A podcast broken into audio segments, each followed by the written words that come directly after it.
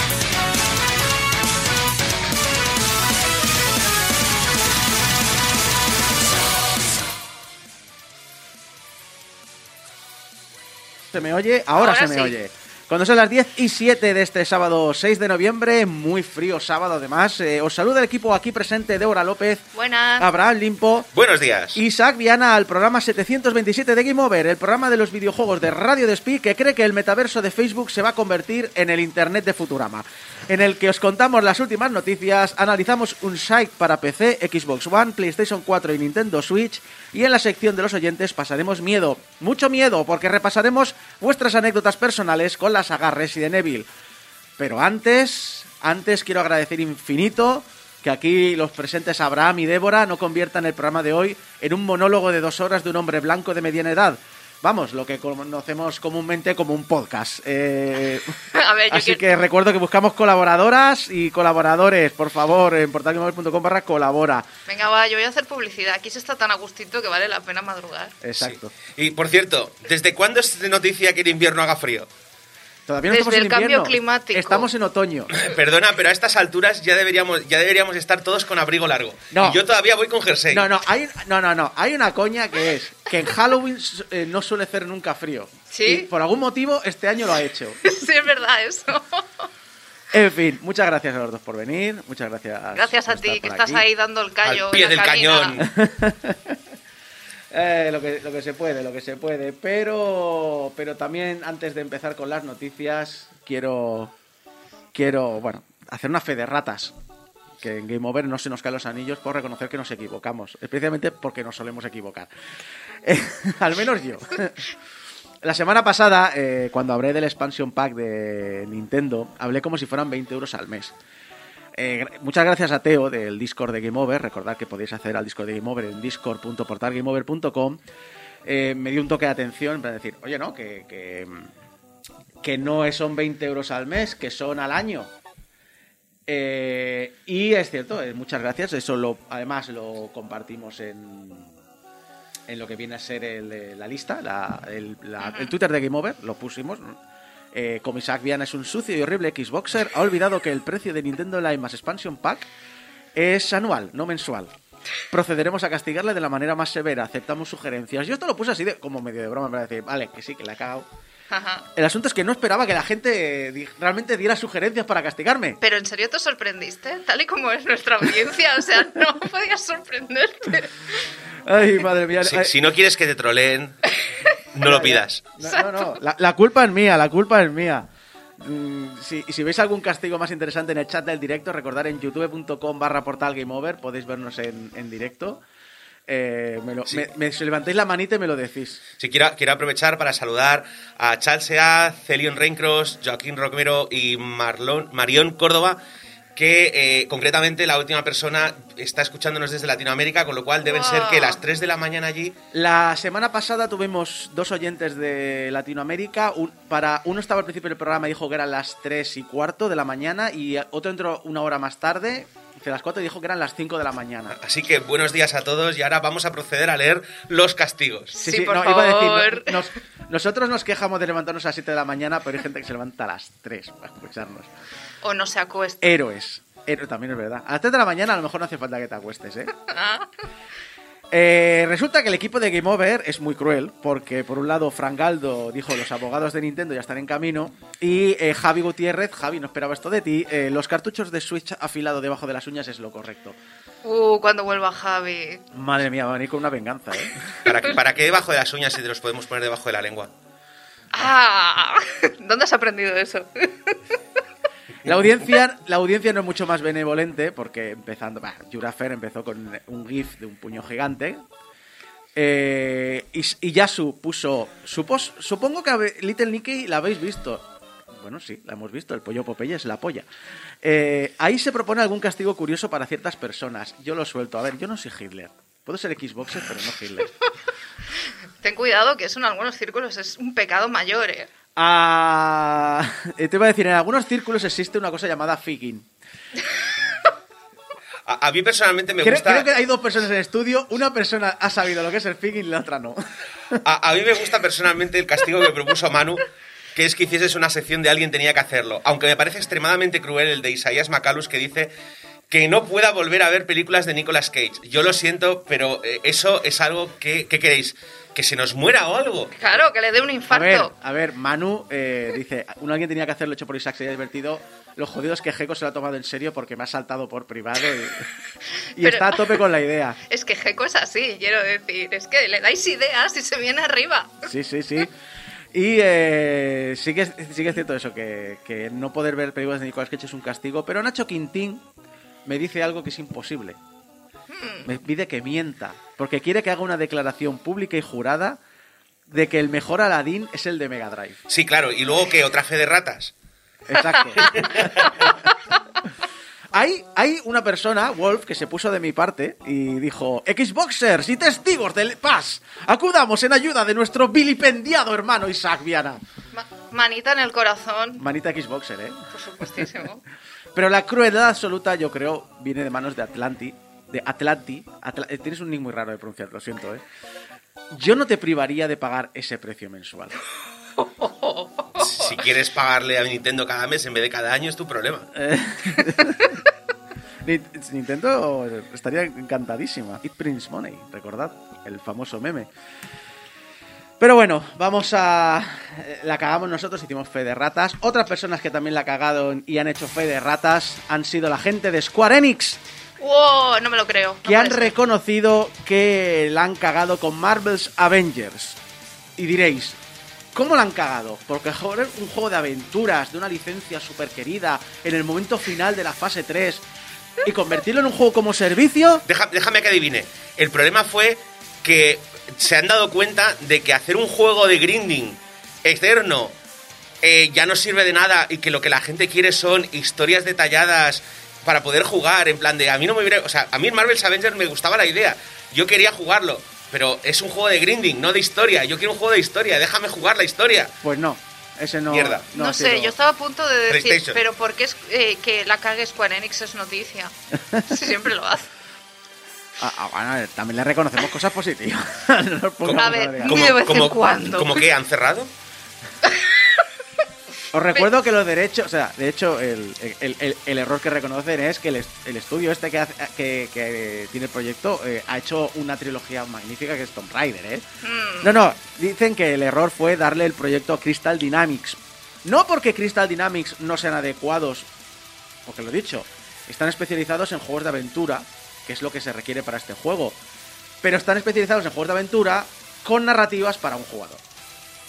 Y este juego es un juego como servicio. Y Square Enix sigue segura que los juegos como servicio van a crecer en importancia y van a seguir invirtiendo en ellos y van a explorar cómo integrar esta tendencia en sus futuros juegos. O sea que básicamente, si ya tenía pocas razones para comprar juegos de Square Enix, ahora menos. Ah, yo realmente me gustaría saber que. O sea, el tercero de Tomb Raider todavía no lo he probado. Ya, pero pues si lo que están diciendo Porque- es que lo que no quieren es son juegos como Tomb Raider. Ya, ya, ya. A ver, dicen que quieren explorar los juegos como servicios y que van a seguir explorando esas- esos detalles. El asunto es. mm, No quiero comentar el futuro de la saga Tomb Raider porque me falta ver, obviamente, el final del tercer Tomb Raider. Pero me gustó mucho lo que hicieron y me gustaría más.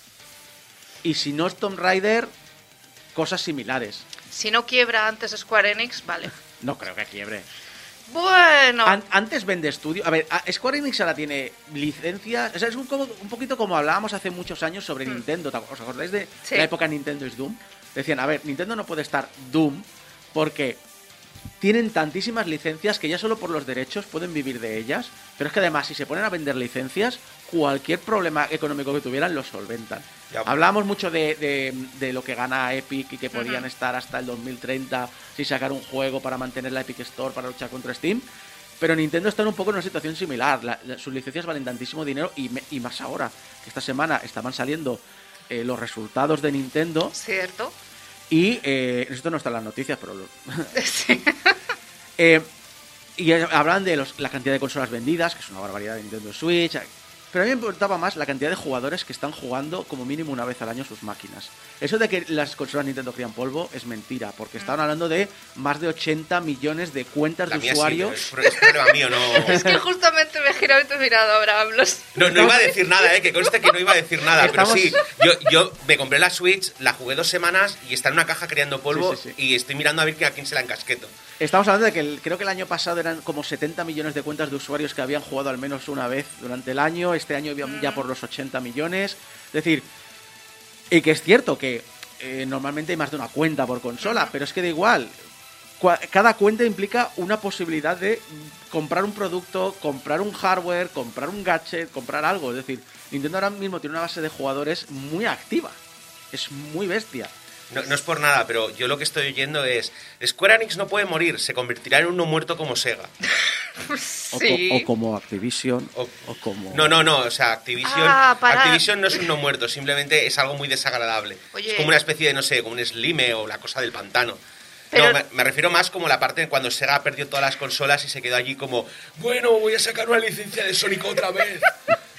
Pero oye, ¿no había pasado ya Halloween para que estemos todas estas cosillas? Eh, eh, os he mencionado al Coco. Vamos a hablar del Coco. Activision.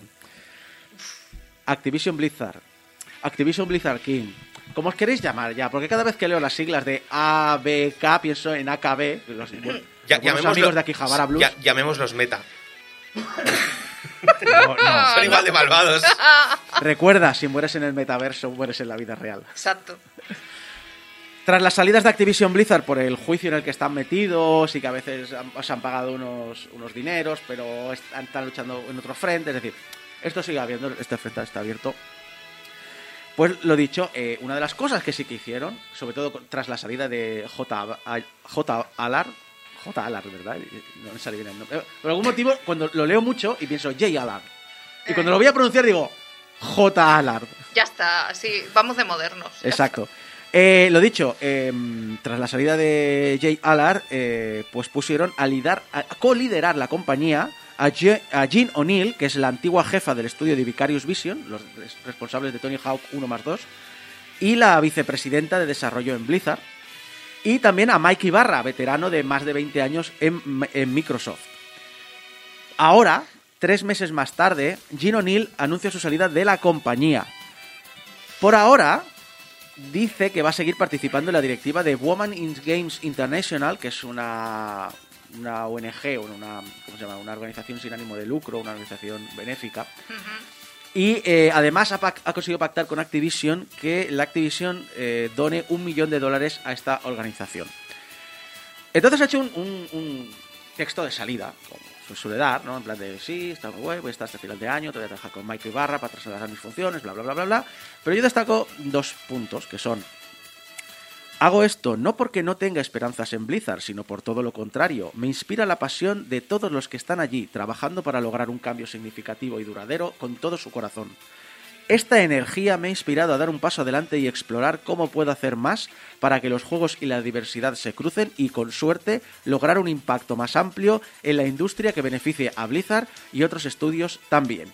Si bien no estoy totalmente segura de qué forma tomará eso, estoy emocionada de embarcarme en un nuevo viaje para descubrirlo. Y yo lo siento, quizás por mi personalidad, porque yo soy de los de antes de dar un paso tengo un plan A, un plan B y un plan C. Pero si tú me estás diciendo que te vas de la compañía, que vas a liderar para limpiarla, eh, y dices que todavía no tienes claro cómo, qué forma va a tomar el futuro, eh, me huele a mensaje político y que hay algo detrás. A ver, ¿y qué esperabas? Si solo le han pagado un millón de dólares. Es que eso lo hablamos, no sé si estabas tú el día que hablamos de la, de la noticia del juicio, que habían vendi- que, que habían llega- llegado a un trato para dar 18 millones de dólares a las víctimas. Una empresa que estaba valorada en no sé cuántos decenas Vamos, de miles de millones de dólares. Sí, que la persona que es del mandamás cobraba, vamos, muchísimo más de lo que iba, de lo que iba a aportar a las víctimas. Pero, pero como 20 veces más. Sí, sí, una borrada, con lo cual es que a mí eso me parece una limosna total y un yo me limpio las manos con el dinero. A mí me parece sí, un insulto total. Un insulto y vamos a ver, yo no tengo confianza ni esperanza en esta compañía y solo hay que ver, tres meses después está saliendo esta persona de ahí. A ver, Y yo, yo con, que no sé, con un mensaje que a mí me recuerda a yo me quiero desvincular de esto y punto, esto, ¿sabes? esto es un barco que va a explotar y yo no quiero estar cerca de una Exactamente. Es que ese es el problema. Yo entiendo, y no voy a atacar eh, gratuitamente ni, ni con furia si de verdad una empresa está intentando hacer los cambios y entiendo perfectamente que una multinacional que son decenas de miles de empleados eh, con estructuras extremadamente rígidas, con décadas de, de, bueno de, de- de fundación y demás, eh, yo entiendo de que estas cosas no se hacen no te voy a decir en un mes, ni siquiera en un año. Yo entiendo que, que son cambios así. Pero cuando uno de tus puntos de cambio más importantes y referenciales, que además es un puente de unión con una organización benéfica reconocida internacionalmente, se va del barco y además lo hace con un mensaje tan genérico y apolítico, a mí me huele mal. Y a mí. A ver, am, yo tengo amigos que trabajaban en, en Blizzard Francia, la que si no recuerdo mal ha cerrado ya, o si no está cerrada es un esqueleto de lo que era. Y recuerdo básicamente que mucha gente los echaron porque estaban reduciendo plantilla, pero mucha gente se marchó cuando empezaron a reducir plantilla porque se dieron cuenta de que lo que iba a quedar allí era el club de los chicos. Y cuando me refiero al club de los chicos no me refiero eh, el Los club de amiguetes, ¿no? Sí, Sino- o sea, iban a- iba a quedar básicamente ese remanente tóxico concentrado eh, que básica que son los responsables de toda la puta mierda. con ¿Sabe- perdón, ¿Sabes que- qué me estás describiendo? Fraternidad. No, eh, me, me estás describiendo como que... eh, a, eh, a ver, esto ahora es una extrapolación. Hmm. Sí, no, Yo- espera, yo- yo- yo los traigo- un yo- segundo, un segundo. Yo te describo lo que, está- lo que estoy escribiendo. Lo que estoy escribiendo es un proceso alquímico que se conoce, que se conoce como destilación. ¿Vale? Tú tienes un pozo de mierda con algo más o menos decente en medio. ¿Vale? Y empiezas a calentar ese pozo de mierda y toda, toda la cosa buena se evapora y lo que te queda es, veneno y ponzoña concentrada. Pues eso es Blizzard. Lo que te voy a decir es, si esto se extrapola a otros países, no me extrañaría que una, una cosa que pudieran hacer es, vamos a dejar lo- la- en, en las subsidiarias que menos me interesan, vamos a dejar que se quede ahí la mierda y luego la vendo. Vendo ese estudio, gano un dinero y me libro, y me libro de gente que no tengo que despedir. Eso podría ser una, una cosa. Es una cosa un poco cruel y larga, porque me parece o sea, fea. Porque es decir, es un. no estás arreglando el problema, simplemente estás intentando sacar provecho del problema. Pero mm, si realmente se llegan a esos puntos, es una de dos, o me interesa una mierda esa delegación, y por lo tanto, en algún momento será peso muerto y me desharé de ella, o lo estoy haciendo adrede porque quiero venderla por un dinero, porque lleva el logo y el prestigio de Blizzard detrás, de la marca de 20 años de, o 30 años de eh, World of Warcraft, eh, Overwatch, bla, bla, bla, bla, bla, bla, bla, y eh, tirar de eso. Yo es que por eso decía cuando comentamos, también creo fue en otro, en otro programa esto, que es que realmente no, no están aplicando unas medidas efectivas ni unas medidas reales a esto. Sencillamente están intentando limpiar la imagen y de una manera bastante nefasta porque mm, en este caso la compañía ha perdido a muchísimo público. Y se está hablando muchísimo de todo lo que ha ido haciendo. Y ya las personas ya como conclusión llegamos a un es una cagada encima de otra cagada, o sea, ya no ya no se puede arreglar esto. Ya, Ah. el problema es que como, como el problema, o sea, el problema es que como está de raíz el problema, Ya. no van a poder arreglarlo sin hacer una limpieza prácticamente absoluta de plantilla. Eh, y eso no se lo pueden permitir. Celior, Celior Raincross en el chat del directo de Twitter eh, comenta: Yo es que creo que Activision solo quiere acabar de cargarse a Blizzard y quedarse con las IPs. Y, no es, y es algo que podría ser porque eh, han habido ya muchos estudios que Activision Blizzard los ha cargado y los ha metido en una, una raíz superior. Y eh, a nivel personal de gente que conozco, no quiero hablar mucho más de eso, pero a nivel personal que conozco, he visto el proceso de cambio que ha tenido King en los últimos cinco años y mi sensación siempre ha sido la de vamos a destilar esto a simplemente ser un sacacuartos de del juego que todos conocemos, de Candy Crush, que recordemos que el año pasado fue uno de los juegos que más recaudó en todo el planeta, eh, con unos mil y muchos mil... O sea, está por encima de Fortnite, digámoslo así. Y em, no me extrañaría que Activision vaya a adelgazar, eh, quedándose las IPs, gestionándolas ellas, las que funcionan solas como Candy Crush. A ver, no funcionan solas. Hay una plantilla detrás muy grande de gente que crea niveles, crea soporte para, el se- para los usuarios, bla, bla. Es decir, un juego así no va solo. No. Pero sí que pueden coger licencias que funcionan, adelgazar sus plantillas, quedárselas dentro de Activision y cargarse todo lo que. de un plumazo, lo que les sobre, el peso muerto. Bueno, No sé, no sé. Realmente ha sido un buen punto de vista porque no, no- no sería un camino del todo descabellado. No os preocupéis, seguro que esta semana sale otra noticia del tema. Mira, sí que hace Activision una cosa, comprar empresas. Ha comprado varias, entre ellas a la española Digital Legends. A lo mejor os suena el nombre porque durante muchos años tuvimos aquí un colaborador, que lo conocéis como fanático, que es eh, trabajaba en Digital Legends por aquel entonces. Y ya han pasado muchos años, ya lo puedo comentar. Es decir, cuando dejó Game Over, básicamente fue porque se fue de Digital Legends a trabajar a Remedy Entertainment. Y ahora está trabajando en Supercell.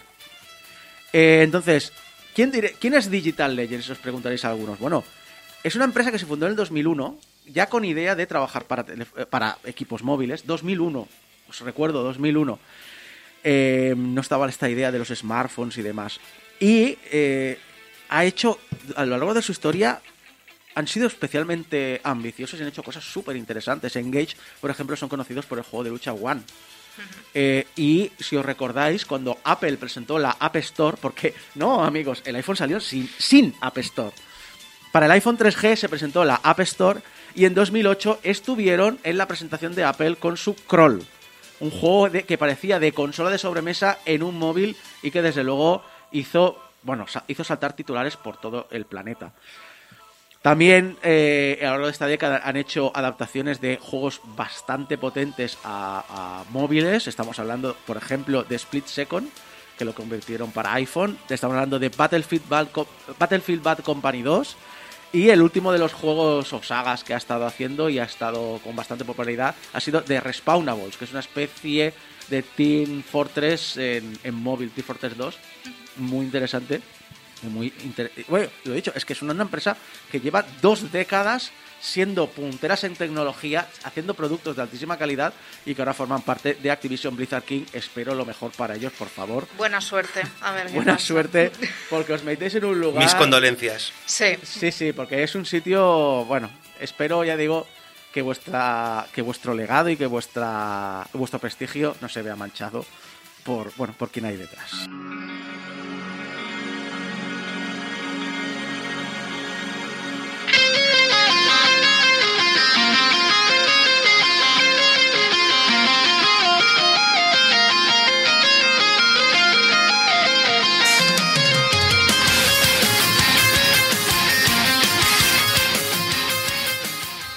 Steam, Steam ha prohibido los juegos que usen NFTs y blockchain. ¿Y qué ha hecho Epic? ¡Ja!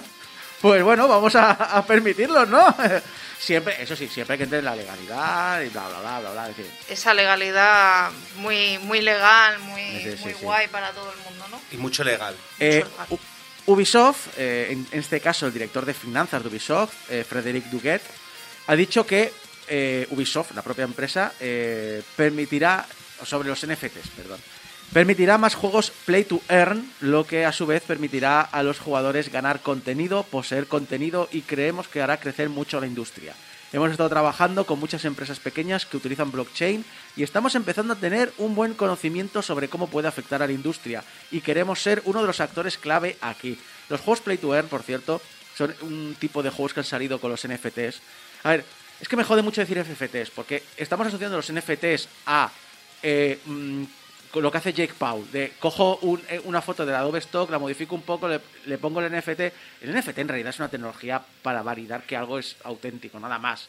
Eh, de hecho, una tecnología similar la usa eh, BitChain, que, si no recuerdo mal, uno de los usos, en- no sé si es en Chipre o en Grecia, en uno de estos países, se está usando para controlar eh, las dosis de coronavirus. Las dosis de, de la vacuna del coronavirus, para tener un control de dónde están, si son auténticas, en qué lugar se han usado, etcétera, etcétera.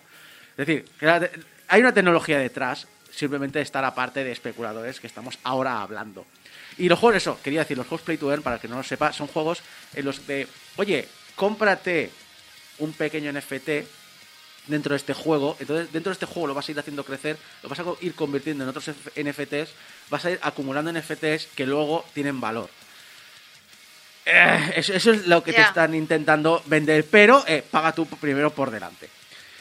Y decimos, bueno, Ubisoft, ya, ya conocemos a Ubisoft. ¿Qué podría ser peor que Ubisoft? Por- Electronic Arts. Pero ¿por qué te has empeñado en, co- en coger a todos los malignos y ponernos en el mismo programa? Lo estoy ¿Qué te hemos concentrando hecho? todo, estoy concentrando, porque ha pasado Halloween. Sí, eso que iba a decir, que esto, esto suena a programa de Halloween. Sí, sí, pero antes hablábamos del de el, director de finanzas de Ubisoft, pero es que ahora vamos a hablar del CEO de Electronic Arts, Andrew Wilson. Creo que en el contexto de los juegos que creamos y los servicios en línea que ofrecemos, los coleccionables digitales van a ser significativos en nuestro futuro. Todavía es muy pronto para saber cómo, pero creemos que estamos en muy buena posición y deberíamos esperar de nosotros eh, crea- crear pensamientos más innovadores y creativamente sobre estos temas en el futuro. Antes eh, os he especificado eso. Hay una tecnología y la gente se vuelve loca con los resultados que están habiendo. Take Two, el CEO de Take Two, eh, Strauss Zelnick, también es muy fan de, de toda esta tecnología, pero tiene una perspectiva más escéptica y creo que un poco más realista.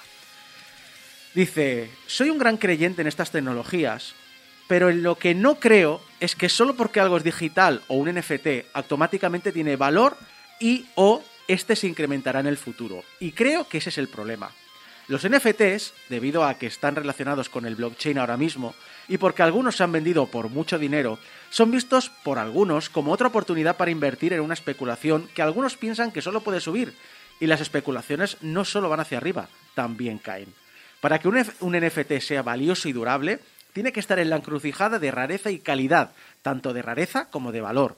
Y sin duda hay rareza en todos los NFTs, pero no estoy seguro de que haya valor. El blockchain es una tecnología muy útil. No he encontrado todavía muchas utilidades aparte de las criptomonedas, pero las tendrá.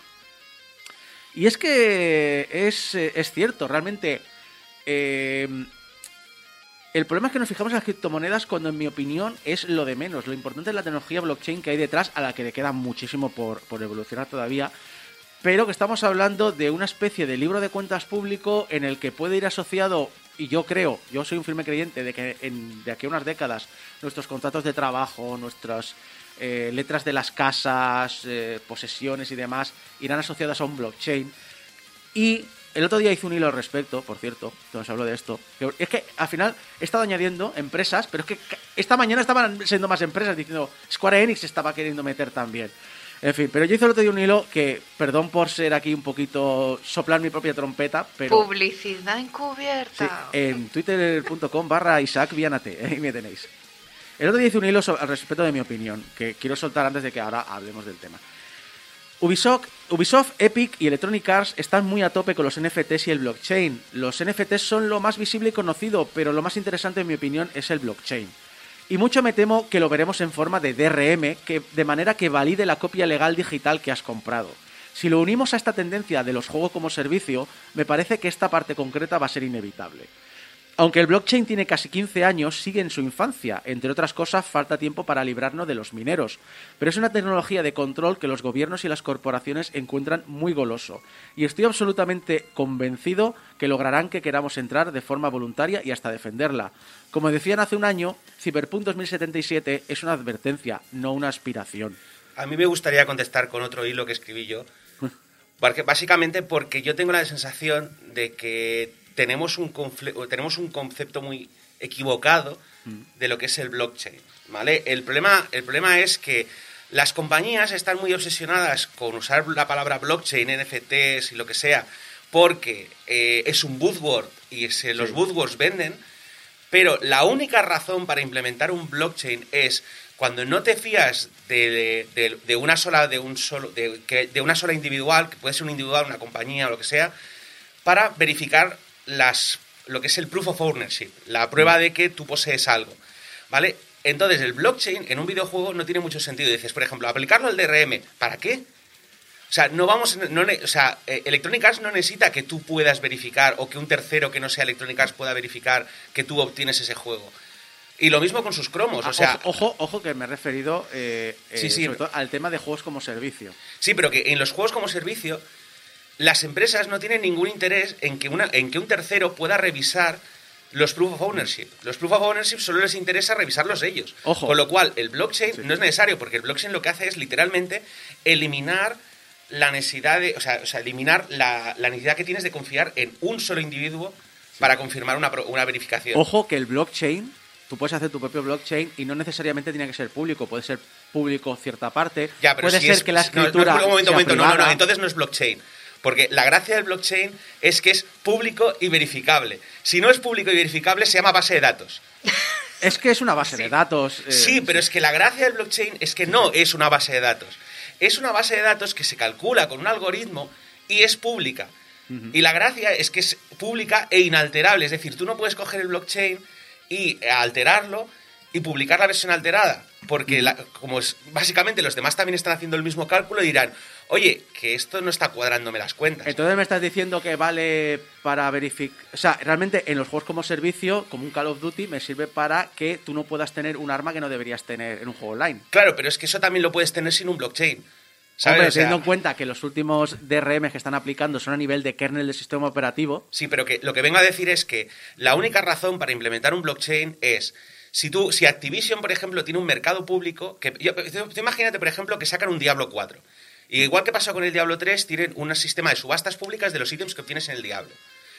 Pero eh, como no se fían que, solamente Activision controle, o Activision o Blizzard controle el mercado de las subastas, deciden que los ítems que obtienes en el Diablo quedan integrados como NFTs en un blockchain. De tal manera que cualquiera puede verificar que el usuario tal obtuvo el ítem y lo, y lo pasó a otro sitio. ¿puede servir para evitar los, los duplicados? Puede servir para evitar los duplicados porque habrá un trace, pero la gracia es que tú puedes implementar eso de manera privada y si lo implementas de manera privada no te consume los recursos. O sea, el gran problema de los consumos de recursos del blockchain es que para hacer que sea verificable públicamente requiere que haya un algoritmo distribuido bastante complejo, que además se hace más complejo cuanto más transacciones hay en, el- en la cadena, porque es la- el, el incremento de transacciones es lineal, la complejidad de procesar esas transacciones es exponencial. Sí. Pero por otro lado, por ejemplo, decías, en el futuro veremos contratos, o sea, que los estados, los contratos estatales y estas cosas estarán en un blockchain. Pues a mí, por ejemplo, eso me parecería muy bien. ¿Por qué? Porque es lo que comentamos. Esa la gracia del blockchain es que es verificable públicamente. Entonces, eh, pues no me parece mal. Que la gente pensará a lo mejor, oye, no me interesa que ciertas cosas sean públicas. Lo son, porque tú puedes. Si tú tienes una ayuda, por ejemplo, el ayuntamiento publica la ayuda con tu nombre y DNI. Ahora no sé si han cambiado las leyes, pero yo recuerdo que hace 15 años el ayuntamiento de mi ciudad, una ayuda para a reformar la fachada que tuvimos, aparecimos ahí. Claro, es que la cosa es que hay muchas cosas que aparecemos en contratos públicos y eso, por ejemplo, pues que esté verificado, que sea verificable por terceros, pues no me parece mal. Ahora, eh, en un videojuego donde el único interesado en verificar estas cadenas es la propia compañía que hace el juego, es que no tiene ningún sentido. Bueno, lo que dices tú, Boot Wars y que la tecnología tiene que avanzar mucho, porque considero que está en pañales y veremos cosas. Por ejemplo, se habla mucho también de los NFTs por el tema de Ethereum, porque Ethereum todavía tiene mineros, pero Ethereum lleva años intentando librarse del tema mineros usando un sistema de stacking como hace Cardano, que eh, ahí mm, es simplemente una verificación eh, muchísimo más eh, energética eficientemente, pero rollo de como 100 veces menos. No, no, no es, no necesita mineros. Entonces, está en pañales esta tecnología. Hay mucho que evolucionar. No estoy diciendo, no la estoy defendiendo, tampoco quiero que quede ahora como uy, Crypto Game Over, pero, pero simplemente estoy diciendo que existe y que hay esas cosas que digas lo que digas, mira, el mundo es un poco como, como la globalización. Hace 50 años sabíamos que la globalización era imparable, entonces tendríamos que empezar a legislar en tema de globalización. Estamos empezando a hacerlo ahora. En el momento que las corporaciones ya han marcado las reglas del juego. Si vamos a... eh, porque de hecho la gente que realmente lleva 5 o 10 años metidas en las criptos quiere una regulación. Eh, si vamos a empezar a... Si queremos evitar que las corporaciones marquen las reglas del futuro del blockchain, quizá los estados deberían empezar a ponerse las pilas. Pero bueno, voy a terminar con este bloque que he empezado hablando de Ubisoft. Con este criptobloque. Acabando con una cosa de Ubisoft que sí que está mejor, que es que está celebrando los 35 años de la compañía. 35, se dice pronto, ¿eh? 35. Yo no pensaba que fuesen 35, no sé No, por qué. No, eh, eh, Ubisoft empezó. mm, eh, bueno, los hermanos Guillemot Mm. eh, empezaron importando Amstrad del Reino Unido y luego empezaron desarrollando su propio software. Yo creo que es que es mi percepción que con los años, conforme voy cumpliendo años, se me queda. O sea, no acabo de pasar página. Tengo la sensación de que han pasado solo 10 años y han pasado 20. Y es como, no puede ser. Mira, ayer, ayer veía un. Oh, hace 30 años. Ay, sí, me acuerdo, los 70. Espera, ¿qué quieres decir de 1991? Sí, sí. Ubisoft cumple 35 años. Insertar GIF de eh, Indiana Jones eh, Indiana Jones 3, el señor volviéndose viejo instantáneamente. Claro, claro, Exacto. es que yo, yo tengo 32 años, soy del 89, o sea, 35 quiero decir, ¿qué ha pasado? ¿Dónde está mi juventud? Pues eso, cumple 35 años y lo está celebrando regalando juegos y complementos digitales y un sorteo diario de 1000 euros en, en un vale para, U- para la Uplay, no que te den 1000 euros. ¡Corran! y ofertas en su tienda. Si os interesa, también os digo que os recuerdo que Ubisoft sigue bajo el paraguas de, de la sospecha de cultura tóxica. Pues eso, eso, a coger videojuegos gratis. Eso, llevaros los videojuegos, Eso. pero no les paguéis. Exacto.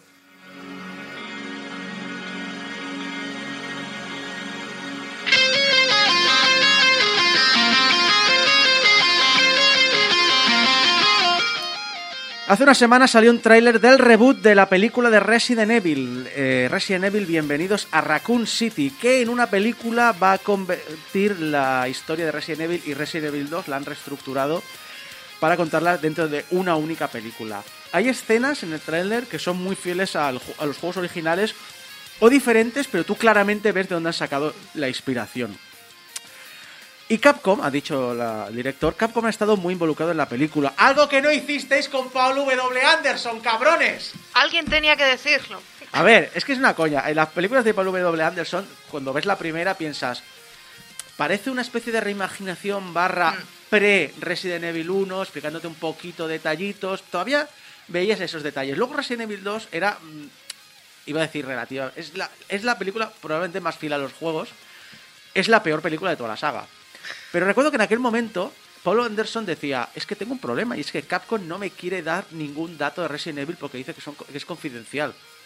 Entonces, ¿qué ocurre? Que Resident Evil 3 hizo una cosa que me ha parecido lo mejor que hizo la saga, que es, ¿sabes qué? Si no me vas a decir de qué ver el juego, me creo mi propio universo y a tomar por el culo. Es que justamente lo que te iba a decir, ¿no? Porque yo esas películas las veo como una historia aparte de todo lo que es el videojuego en sí, ¿no? Claro. No creo que sea una adaptación, ni mucho menos. Pero ¿verdad que las dos primeras sí que recuerdan al juego? Algo sí, pero por ciertos elementos, ¿no? Que encuentras también en los videojuegos, pero por lo demás a mí me parece que la historia ya tiende a irse desde, el prim- desde la primera película, Sí, ya sí. tiende a irse a su lugar y a mí me parece fantástico decir, bueno, pues yo cojo los elementos que me interesan, los traslado aquí y, fa- y fantástico.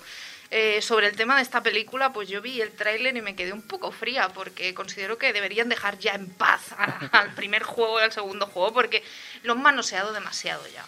Está muy manoseado. Yo vi el tráiler y no me dijo absolutamente nada. ¿Encuentras mm, referencias a la saga? Por supuesto.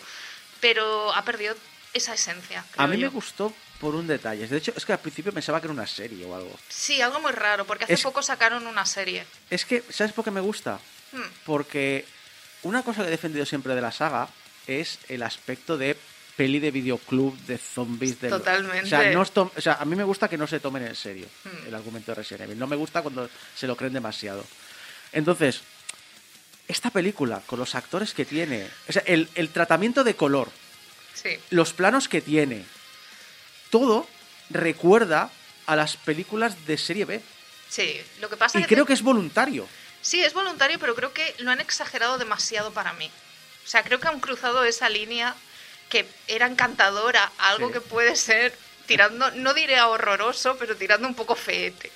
Entonces, bueno, no lo sé, tengo que verla también, porque por ejemplo la serie que se estrenó hace poco en Netflix, creo que es, eh, yo la vi, los primeros capítulos, pues bueno, más o menos, lo vuel- vuelvo a repetir, son historias relativamente paralelas, porque ahí encuentras a personajes de la saga principal, pero bueno, iba con cero expectativas, el final decae bastante Pero es lo que decimos, es para ponerte un domingo por la tarde con la mantita y verte los capítulos.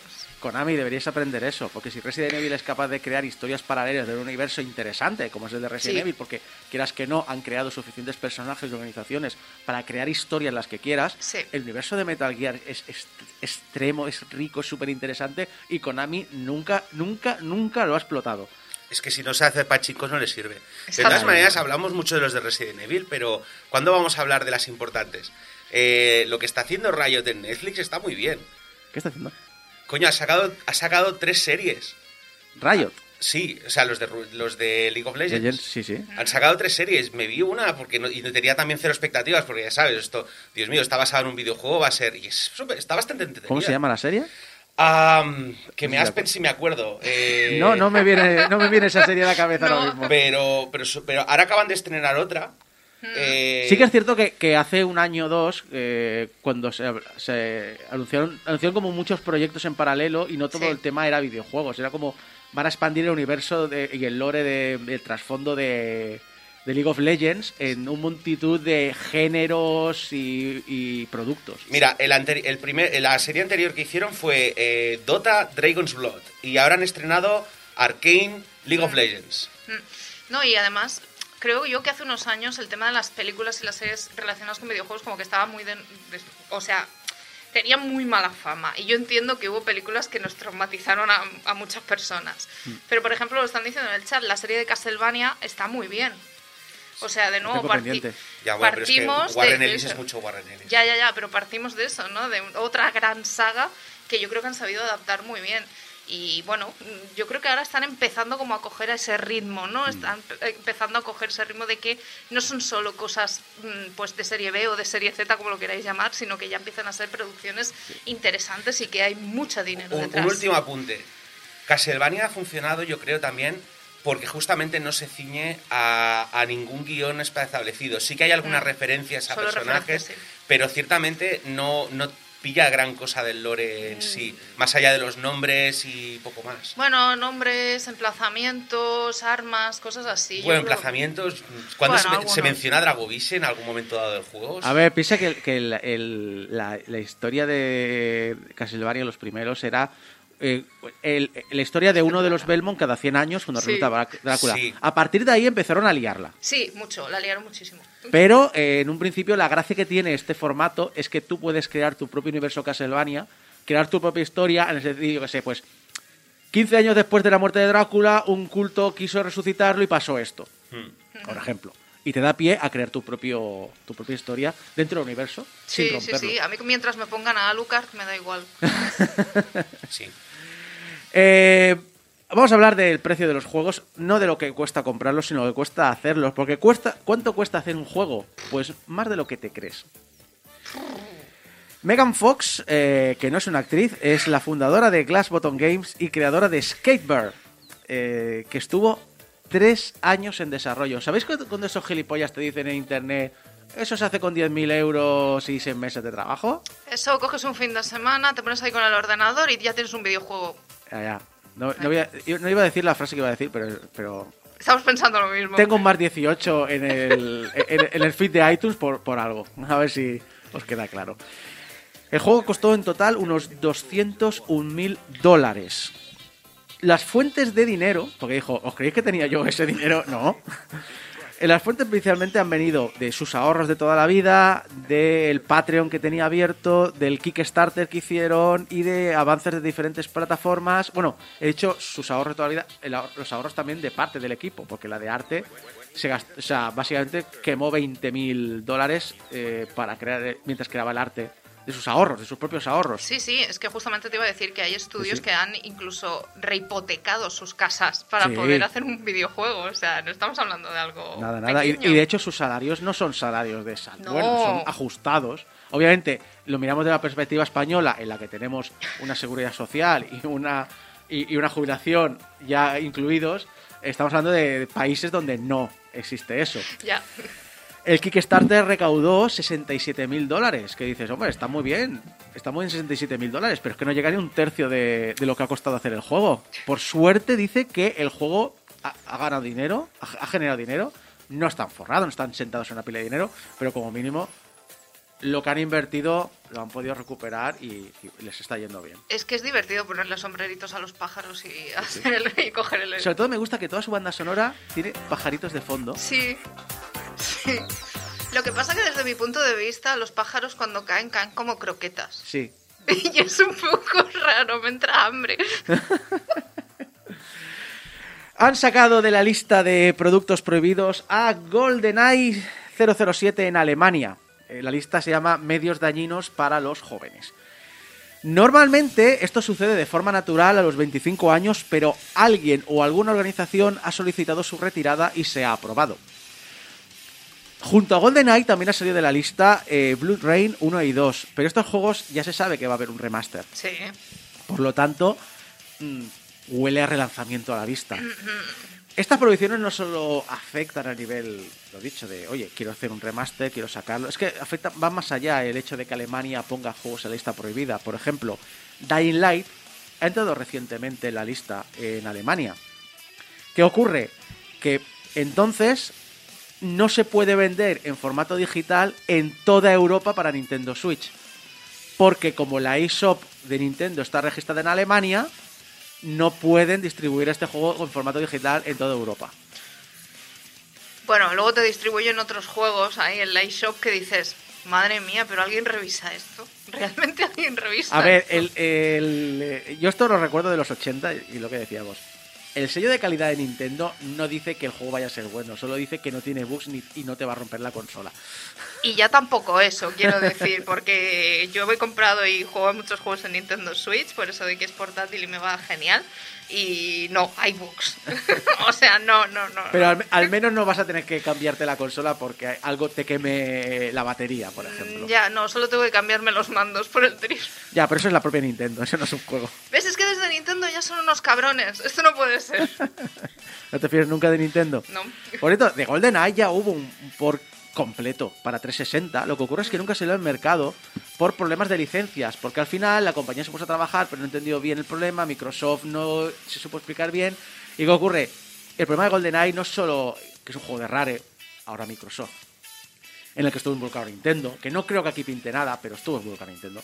Pero es que además tienes licencias de la licencia Bond, tienes licencias musicales y tienes licencias de las caras de los actores, porque está Sean Bean, está eh, Pierce Brosnan, etcétera, etcétera. El hecho de que hayan quitado o que alguien haya pedido sacar el juego de esta lista, a lo mejor, a lo mejor indica la posibilidad de que veamos un relanzamiento.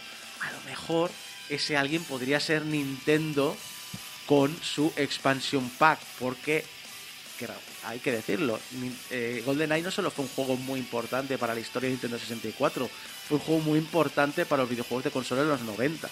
Y fue un juego muy importante para los shooters, especialmente por su entrada en consolas por la puerta grande. Este juego realmente es importante en muchísimos aspectos y que no podamos acceder de, a él hoy de manera legal es un poco un problema. Bueno, puedes acceder de manera legal. Si te compras la consola antigua y el cartucho. ¿Y cuánto cuesta eso?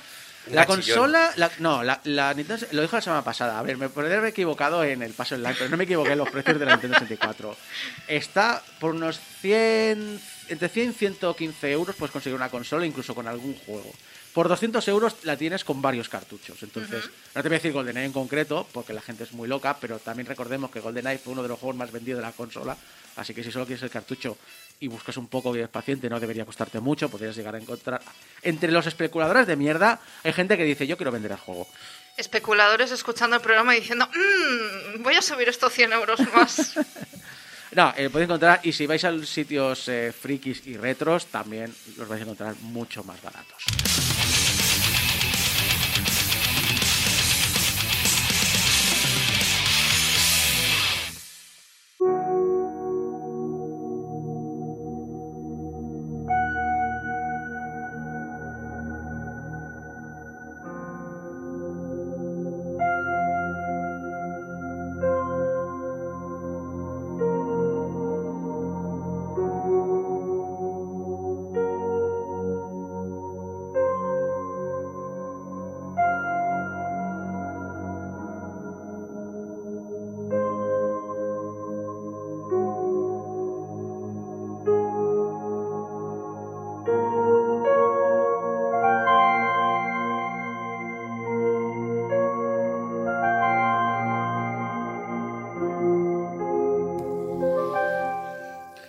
Tengo que reconocer mi debilidad por los Metroidvania. La satisfacción que me produce encontrar un secreto en un mapa o la manera de atravesar un terreno que no sea la que los desarrolladores han considerado por defecto es un gran aliciente para mí.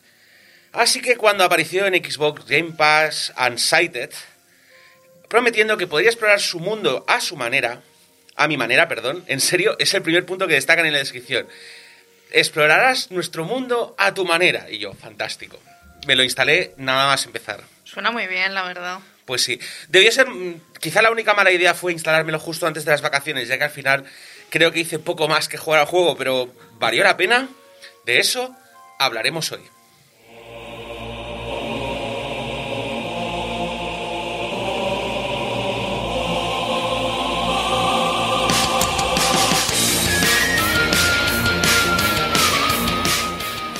Unsighted nos cuenta la historia de Alma, una ginoide dotada de conciencia que se despierta en un laboratorio rodeada de robots hostiles. Confusa y desorientada, se abrirá paso por el laboratorio mientras trata de recordar por qué está ahí. La revelación no tarda en llegar. Los robots y los humanos están en medio de una guerra por el control de una sustancia a la que llaman Anima, que llegó a la Tierra en forma de meteorito.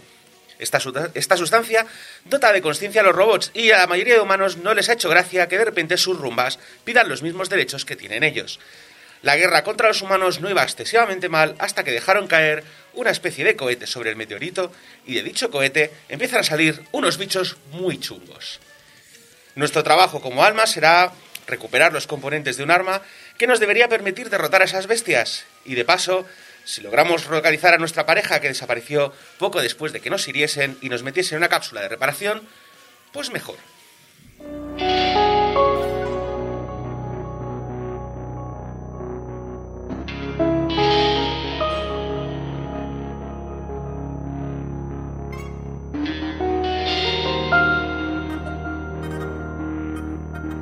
Y para completar nuestros objetivos contaremos con un arsenal de armas muy variadas, aunque pueden dividirse esencialmente en espadas, hachas, shurikens y armas de fuego, pudiendo equipar dos de estas a la vez en cualquier combinación y orden.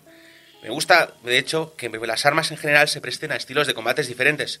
Por ejemplo, las armas cuerpo a cuerpo, espadas y hachas, consumen aguante, que también necesitaremos para correr y esquivar.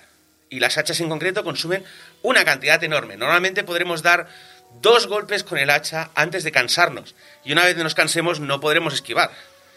Así que si las usamos al tuntún, estamos bastante vendidos. Afortunadamente, parar los golpes no consume tanto cansancio. Y si paramos el golpe en el momento preciso, aturdiremos a nuestro oponente.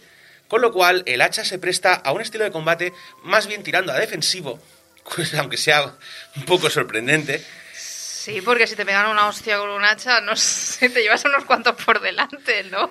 Claro, lo que pasa es que como solo puedes dar dos golpes y luego te quedas ahí como parado, eh, quedas un poco raro. En cambio, la espada es un arma mucho más rápida, consume menos energía, aunque hace menos daño, te permite tener un estilo como más agresivo, más me, planto delante del oponente, le pego un par de golpes y luego me tiro para atrás, mientras que con el hacha vas a estar como me quedo aquí plantada y paro el golpe, paro el golpe, el que el oponente se ha quedado aturdido y entonces le doy. Y, y digo yo, esto que dices de que se pueden combinar varias armas, eh, ¿creas mm, combos distintos, creas ataques distintos o realmente es solo lo que estabas comentando a nivel de energía? No, o sea, por ejemplo, las armas de fuego no consumen aguante, con lo cual tú puedes eh, atacar de lejos con el arma de fuego, cuando el enemigo se acerca, le paras el golpe con el hacha o pagas el golpe con la espada, o directamente tienes dos armas de fuego, por ejemplo, puedes tener un arma que lance granadas explosivas y la otra que lance y, suena vas, bien. y te vas poniendo de lejos y vas apiolándolo. Lo que pasa es que las armas tienen una mecánica de recargado. Cuando se les acaba la munición tienes que recargarlas. Si no las recargas en el momento exacto, te quedas como paralizado mientras estás ahí, hostia, que se me han caído las balas para no sé Un qué. momento, la pólvora, la pólvora. Sí, y en ese momento, claro, no puedes esquivar tan rápido ni puedes moverte tan rápido, así que mientras estás recargando, esta, eres vulnerable. Y luego, por ejemplo, tenemos los shurikens, que no consumen energía, pero eh, te permiten atacar al enemigo desde lejos y además tienen una cierta búsqueda, con lo cual puedes guiar el shuriken entre varios enemigos. Pero claro, como solo tienes uno y es bastante lento, entre que vuelve y tal, pues estás un poco vendido. Pero la gracia es que sí, por ejemplo, a mí me gustaba mucho, eh, hay una arma que no es un arma, que es una herramienta que te dan, que es el- el- una especie de garfio con el que te puedes pegar a las paredes. Pero una de las cosas que descubrí es que si disparas el garfio contra un oponente, el oponente viene a ti. Entonces yo muchas Ah. veces, mi combinación normalmente era espada y garfio, entonces disparaba con el garfio al oponente y eh, le daba unas cuantas veces, me retiraba y antes de que el oponente se, se- como se reactivase, le volvía a dar con el garfio y volvía a venir para mí. Y como el tiempo en el que tardaba en llegar con el garfio ya recuperaba un poquito de vida, de, bueno, de aguante, pues podía seguir ahí. ¡Ah! Picadora mulinés. Truquitos. Sí, pero ves, por ejemplo, a mí, se me, a mí no me gustaba mucho la mecánica de parada, así que usaba un sistema agresivo.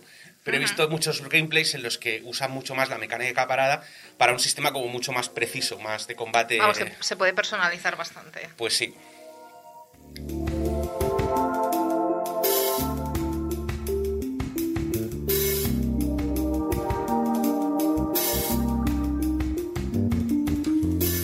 De hecho, hablando del Garfio, a lo largo del juego nos van a dar equipamiento espacial. Especial, no espacial. Eh, sí, es que es la mascarilla que se me mete dentro de los labios. Que podremos usar para atravesar partes del escenario que estaban bloqueadas hasta el momento. O podemos simplemente ser creativos con las herramientas que nos dan y pasárnoslas por el forro. Eh, el juego no penaliza este tipo de comportamientos y además es una buena manera de encontrar secretos.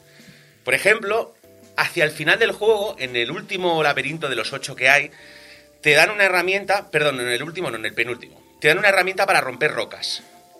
Pero yo lo que descubrí es que, que las granadas explosivas también rompían las rocas y las granadas explosivas las puedes conseguir prácticamente al principio del juego. Me gusta mucho la tendencia esta de los juegos sistémicos en el que, eh, al contrario que en los 80, bueno, el ejemplo, el ejemplo puede ser con la saga Zelda. En la saga Zelda, romper ciertas cosas, necesitas una, una un artículo especial, pero tienes otro que podría hacer algo parecido, y luego llegas al Breath of the Wild en el que, en el que dice, no, no, si tú eres capaz de co- encontrar la manera de conseguir el mismo efecto, lo tienes, y me gusta mucho ver que se estamos llegando a ese punto en el que se premia que el jugador utilice su fal- maneras alternativas para decir, no, yo no sigo unas normas, yo me has pedido un objetivo y mi manera de llegar a este objetivo es otra que tú no has pensado. Correcto.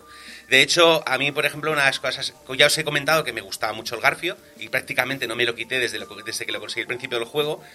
En un momento dado te dan una pistola que te permite congelar el agua para poder hacer como icebergs sobre los que saltar. Pero yo lo que descubrí es que con el Garfio podía hacer exactamente lo mismo. Me costaba un poco más porque a veces tenías que apuntar más, pero como ya le tenía práctica al Garfio era plim, plim, plim, plim, Spiderman, Spiderman. Y te molas más. Sí, o sea, ahí, ahí de, hecho, está. de hecho, el tráiler que he visto yo, en un tráiler además hablado por la, por, por la distribuidora, eh, usaban el garfio para ir saltando de bloque en bloque y luego golpear a un enemigo. Es decir, realmente, eh, lo que dices tú, no lo penalizan en absoluto. Sí, a mí de hecho es una de las partes que más me ha gustado del juego. Si bien he comentado que el combate es bastante guay, a mí lo que más me ha gustado realmente del juego ha sido la parte de exploración. Eh, muy pocas veces he tenido que hacer backtracking, que es una de esas cosas que odio a muerte normalmente en los juegos, el tener que volver atrás porque, bueno, sí, ahora te hemos dado esta herramienta y te acuerdas ese túnel que estaba allí y que no podías porque no tenías el no sé qué, pues ahora tienes... No, y yo, y yo, aquí, ¿sabes? A biches, tengo el garfio. ¡Pium, pium, pium, pium! La nueva navaja suiza. Exactamente. De hecho, eh, me acuerdo que en uno de los primeros niveles del juego, eh, las minas, por accidente llegué al boss antes de pasarme la mi- O sea, si haces el juego normal, pues le das todas las vueltas a las minas y tienes que salir por otra vez por fuera y hacer como una especie de exploración por al- alrededor para buscar no sé qué entrada se- secundaria. O puedes coger el garfio y saltarte todo eso y ir directamente al boss. A mí me pasó algo parecido en el Breath of the Wild. es que es muy fácil ahí. Es que, es que yo estuve jugando, jugando, jugando hasta que dije, hasta aquí. Ya, ya tengo suficiente Breath of the Wild por ahora. Voy a pasarme el juego y a guardarlo. ¿Y qué hice? Me fui al castillo final y dije, no me apetece hacerlo. Así que me fui por detrás, escalé rapidísimamente y fui directo al jefe final. Ya está. Ya, sí. toma por culo. No, me importa una mierda tu mazmorra. No, o sea, uy, soy el malo y he preparado una mazmorra con muchos malos y muchos... No, hola, hola. Gilipollas, que te has dejado la ventana trasera abierta. Exacto. Sí, la próxima vez no te dejes abierta la puerta. Sí, pero es que la cosa es que en este juego es crucial que hagamos esto. Es decir, nosotros podemos ir con calma, explorar el juego ordenadamente y hacerlo todo bien. Sí, pero no es necesariamente la manera correcta. Y es que, claro, al cortarse el polvo de, el, o sea, el suministro de polvo de meteorito, los robots tienen un tiempo límite. Y no solamente es un tiempo límite que se aplica a ti, porque, claro, tu personaje, al ser, una, al ser un aginoide, se está muriendo. Es que todos tus otros amigos también. Y cuando se les acaba ese suministro, pierden la conciencia y se convierten en los mismos enemigos que has estado cazando.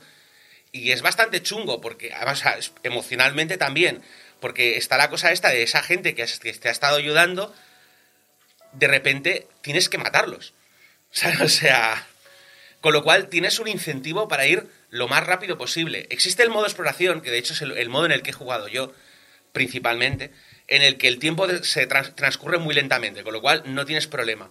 Pero en modo normal, normalmente vas a tener que al final tomar decisiones duras. En plan de, ¿a quién salvo? ¿A, a la vendedora de objetos generales o al robot herrero que nos actualiza las herramientas? ¿La que nos vende las pociones de salud o la abuelita super maja que nos vende los engranajes de mejora? O salvo a esa persona que no me está dando ningún efecto práctico, pero es importante para la trama. ¿Sabes? O sea, y... Entonces, básicamente tenemos una razón importante y una razón de peso para continuar explorando el juego.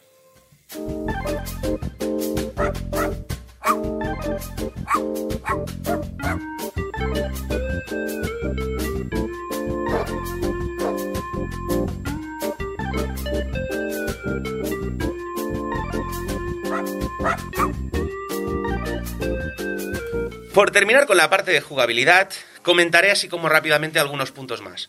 Vale, la exploración del mapa está puntualmente está, perdón, está puntualmente ocasional, no, ocasionalmente por puzzles, lo siento, lo siento es que lo leí mal.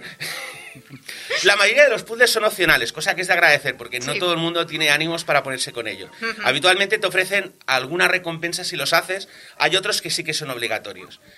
Y en general, si estás en modo exploración, eh, pues es un, una interrupción es una interrupción agradecida. O sea, estás saltando y estás haciendo cosas y de repente pues tienes un puzzle que resolver. La gran mayoría de ellos son estilo Sokoban, también tengo que decir, con lo cual no son muy complicados. Eh, Una cosa, una cosa para, para sí. es el puzzle de mover cajitas. Sí, mover cajitas. En un orden determinado porque si no... Hay, que- hay que decir que a mí, eh, ese- eh, a mí no me gusta el Sokoban. No, a mí No. tampoco. A mí no me gustan los- los- los- las cosas de solución única, pero entiendo que es una manera, Bueno, sobre pero- todo cuando eres independiente, de crear contenido. No, y que además es esa cosa de que tú estás, eh, estás, llevas un rato explorando niveles y claro, es un momento en el que no tienes que estar peleándote con nadie ni tienes que estar moviéndote rápidamente, tienes que parar un momento, ver la estructura del nivel y decir, bueno, si muevo esto primero, si muevo esto después, luego tengo que hacer no sé qué y vale, yo creo que en este orden va a salir bien, ¿sabes? Y no sé, es un desafío interesante. Lo que pasa es que, claro, está bien que sean opcionales porque a menos que sepamos muy bien la solución, a veces vamos a perder bastante tiempo allí.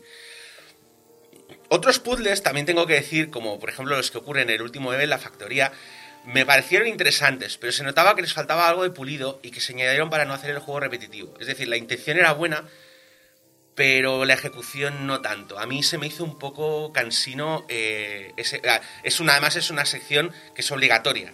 Entonces, eh, bueno, está bien, pero yo casi que hubiera preferido simplemente un poco más de exploración normal, ¿sabes? Y, y esto sí que un caso era que fuera un bonus agradable o alguna cosa así. Pero bueno, es lo que hay. El, hablando de cosas así como que no son que no les falta pulido, el manejo de los menús y las acciones, las interacciones con ellos es incomodísimo.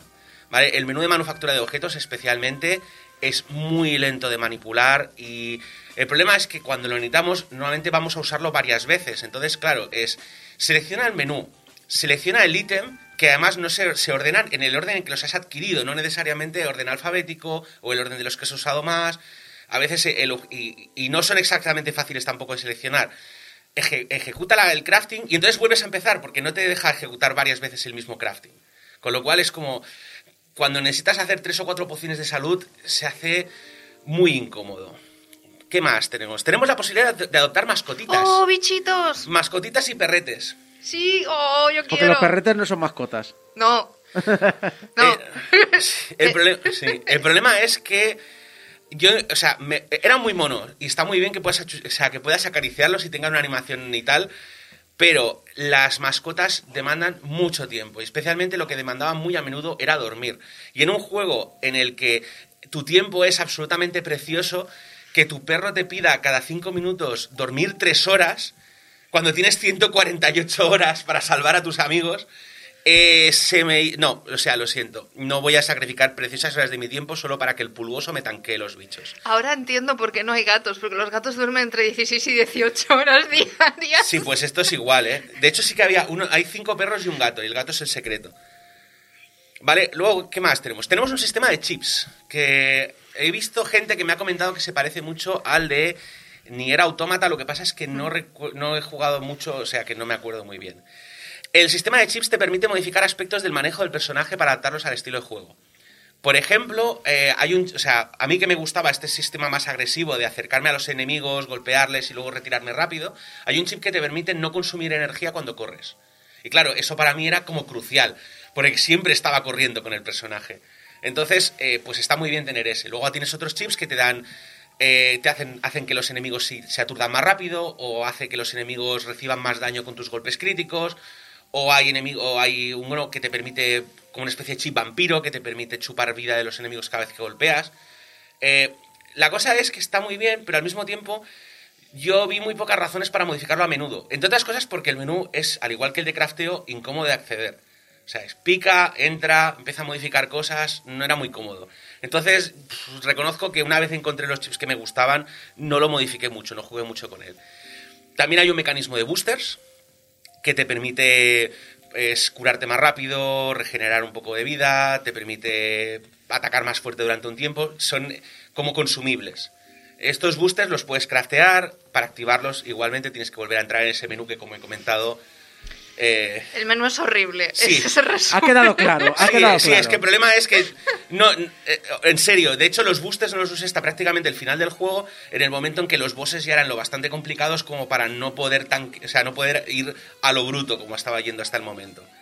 Pero bueno, por otro lado, también tengo que decir, el juego está pensado para jugarse con gamepad, pero los controles están muy bien adaptados para uso de teclado y ratón, cosa que yo agradezco muchísimo, porque como se, ya os he dicho a veces, para mí el hecho de que el juego no esté bien adaptado a teclado y ratón es un game breaker.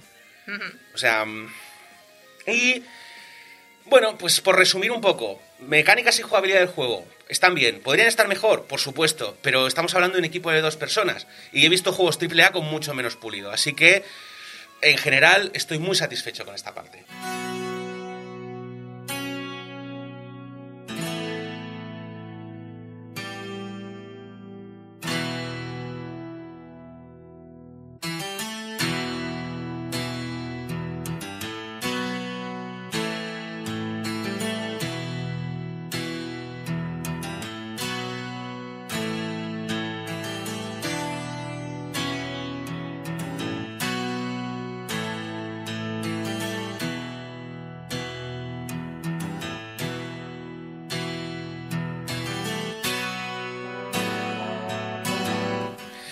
Despachada la parte de mecánicas, vamos a hablar de audiovisual.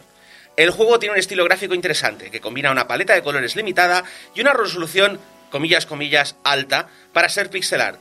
Me gusta mucho el diseño de los escenarios, que tiene un nivel de detalle bueno, pero no distrae, y cada zona tiene un estilo propio que ayuda a orientarse cuando estás revisitándolas. Las animaciones son fluidas y sobre todo la del personaje principal ayuda mucho a tener esa sensación que estás en control del mismo.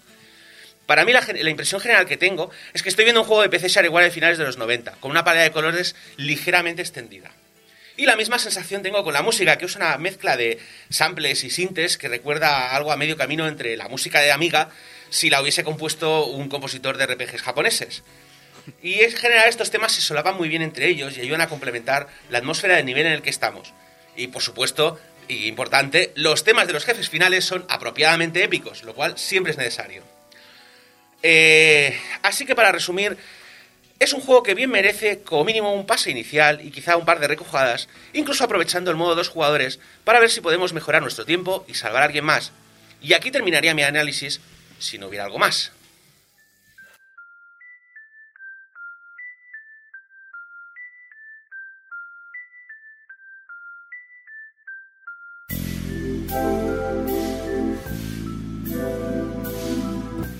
Este juego para mí tiene un argumento normalito, con muchos clichés sobreusados, pero está bien hilado y al fin y al cabo es un Metroidvania. No espero tampoco ninguna obra maestra de la literatura.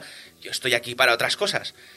Pero lo que me he dado cuenta es que no es lo mismo para otra gente que, he visto, que ha visto mucho más en este juego de lo que veo yo. A mí me gusta investigar sobre los juegos que realizo. Y obviamente he leído el estudio que ha hecho, he leído sobre el estudio que ha hecho el juego, he leído análisis comparativos para ver qué me he perdido. Y yo lo que he visto es que varios análisis escritos por gente queer claramente ven algo diferente que en el juego yo no veo. Empatizaciones con su experiencia por, de tener que medicarse constantemente para permanecer cuerdo. El hecho de que hayan personajes en silla de ruedas o uno al que aparentemente le falta una mano. El hecho de que en este rincón del mundo no se trate ser no binario como una rareza o simplemente no se trate en absoluto. Hay una pareja de robots, una es una chica, el otro es una armadura animada. Absolutamente normal. Y también absolutamente novel si lo miras con los ojos adecuados. Sí, yo estuve leyendo lo que es el, el texto de Kotaku de Renata Price eh, sobre el tema, que es donde más se trata esto, ¿no? Que está, hablaba de. hacía un análisis del juego, pero desde lo que yo tiendo a hacer, ¿no? Desde la temática sí. Entonces yo sí que entendí esa parte porque Renata sobre todo se refería, por ejemplo, en el caso de personas trans que quieran hormonarse, que no todas las personas trans se hormonan, debo decir, debo indicar, el, acceso a este medicamento es muy importante para estas personas. Entonces, eh, esta persona también hablaba del hecho de que donde vive es muy complicado conseguir estos medicamentos y muchas veces es el propio pueblo, por decirlo de alguna manera, las propias les compañeras, aquellas personas que mm, hacen comunidad para ayudarse. Realmente aquí en España, por ejemplo, también tenemos un problema muy importante con el suministro de eh, hormonas, muy importante, hay un desabastecimiento muy grande. Entonces, Renata también lo juntaba con el hecho de que tiene una enfermedad crónica, una enfermedad crónica de la cual pues dependes de un medicamento. Entonces, de alguna manera, yo creo que por un lado hay esto, ¿no? En que su experiencia realmente casó muy bien con este título y que realmente hay pequeños detalles que enlazan.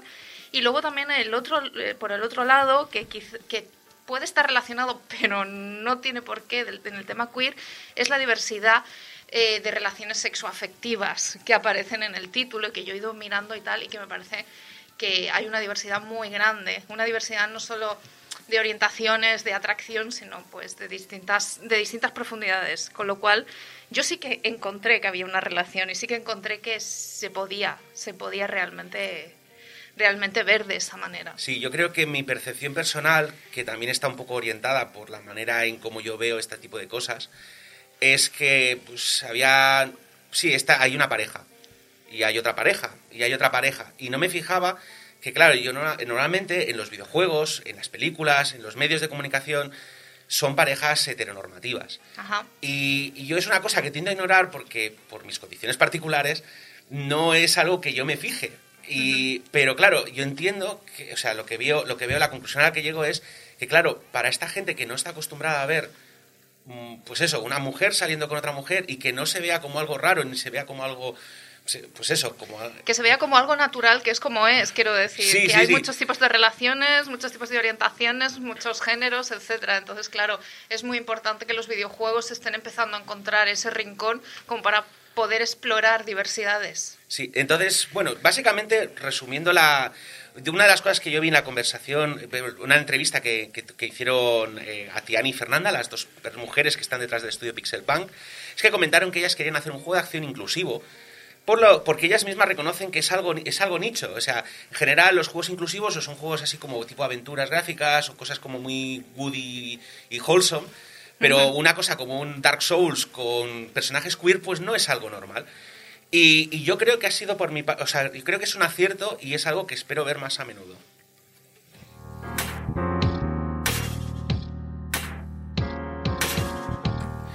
Ahora sí, volvamos donde estábamos. estamos ante un juego que os va a dar un mínimo de 8 a 10 horitas de juego, más aún si decidís rejugarlo para mejorar vuestros tiempos y salvar a más gente. Tiene un gameplay sólido, con un sistema de combates de paradas y golpes, simple en apariencia, pero muy divertido. Con un sistema de mods, chips, que te permita adaptar a tu personaje a un estilo de combate, un mapa muy bien diseñado y una historia que puede resultar un poco cliché a veces, pero muy interesante a otras, y empaquetado en un aspecto que recuerda a juegos 2D de finales de los 90, sin perder su identidad propia. Por todo esto y más, le damos un... Recomendable.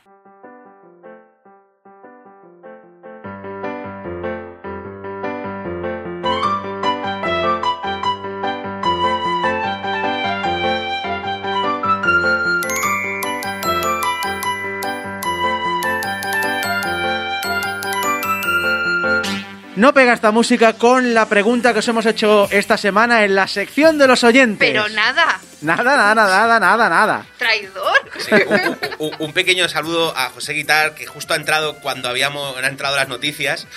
Os recordamos que si nos escucháis en directo, habrán minutos de silencio mientras suenan las cuñas comerciales y las noticias. Exacto. Pero nos veréis eh, hablar y podéis hacer vocecitas. Sí. En el chat hay gente que en el chat pone eh, diciendo, ahora Isaaco está diciendo no sé qué, Sí. ahora Abraham está diciendo no sé cuánto. Sí, tal. el otro día cuando yo estaba ahí con Heiko empezaron a decir, seguro que están hablando de yakuzas. Y yo, pues estamos hablando ¿Cómo de se, yakuzas. ¿Cómo se llamaba? ¿Cómo se- o sea, Kiryu-chan. eh, Oye, eh, tengo una, una memoria horrible. Borja Pavón. Eh, citada, citada Borja Pavón para que nos lo cute. Para que, para que haga vocecitas ¿Tú nuestras. sabes la publicidad que es eso? De aquí nos forramos. A ver, la sección de los oyentes, en la que esta semana os he preguntado cuál es vuestro vuestra relación con la saga Resident Evil. ¿Cuándo la conocisteis? ¿Cuándo? eh, ¿Qué anécdotas tenéis? Eh, si la habéis abandonado, ¿qué pensáis de sus últimos juegos? Etcétera, etcétera. Os preguntaréis. ¿Por qué? ¿Por qué has preguntado sobre... la Yo me lo pregunto. Sección de los oyentes sobre Resident Evil. Bueno, porque está eh, eh, Making of the Game Over. Eh, teníamos el análisis de Resident Evil 8 esta semana y a última hora, por problemas de agenda, no han podido ser. Así que, Bueno, para la próxima. no, tampoco. Jolines, y Sanco, me rompen las ilusiones. Di, di- di para la próxima. Para la próxima. Tampoco. Jolines.